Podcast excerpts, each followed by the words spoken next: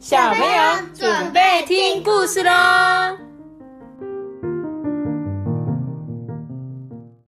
蛇，大九三了，我是聪明。蛇，蛇什么蛇？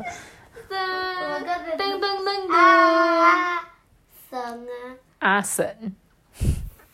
我们今天要讲这本故事呢，叫做《抱抱妈咪》，妈咪抱抱。是抱抱妈咪耶，不是妈咪抱抱。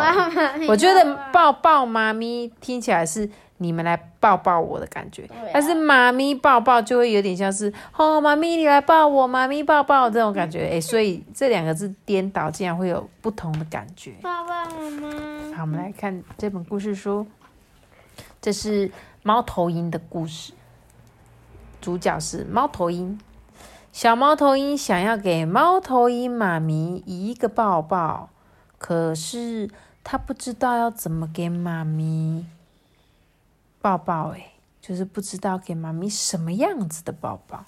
就这样，对呀、就是这样子，一抱着这样子，是不是？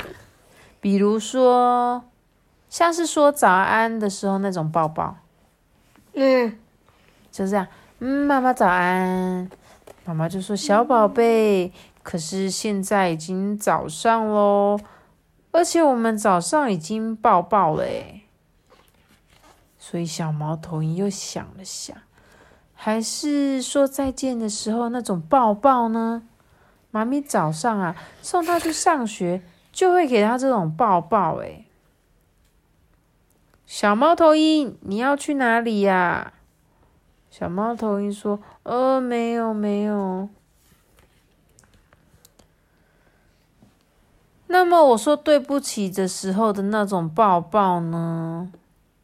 他想到上次他打破妈咪的眼镜，猫头鹰妈咪就问他说：“小猫头鹰，你是做错什么事情吗？还是犯错了呢？”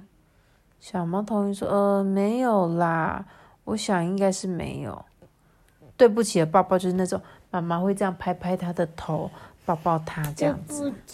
对，就是这种抱结果他这样去抱妈妈的时候，妈妈就想说：“哎，你是做错事吗？”说没有啦。然后小猫头鹰想说：“啊，还是害怕的时候那种抱抱呢。”对，我们都会就哼，我好害怕哦。那妈妈就会抱着他，然后就问他说：“你现在有在害怕吗？”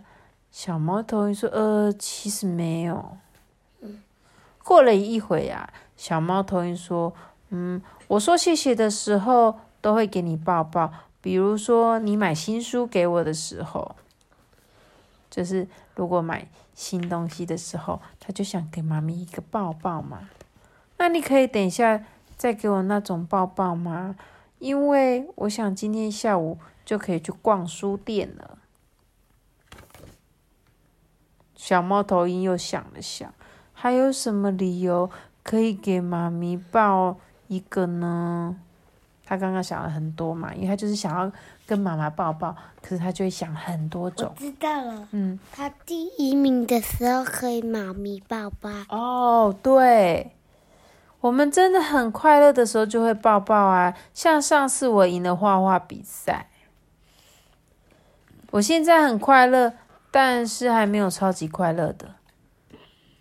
小猫头鹰说：“还有你以为你以我为荣的时候给我的抱抱，像是他上去表演音乐节目，妈妈觉得哇，你表演的真好，就给他一个抱抱。”嗯，上礼拜你在学校音乐表演吹小号，我真的非常以你为荣诶。小猫头鹰说啊，我生病的时候，你一定给我，一定会给我很多抱抱，这样子我就会觉得好多了。妈妈就说没错啊，可是你现在没有生病对吧？呃，没有，还好我没生病。我一直觉得小猫头鹰的眼镜很像柯南的眼镜。很像啊，也很像哈利波特的眼镜。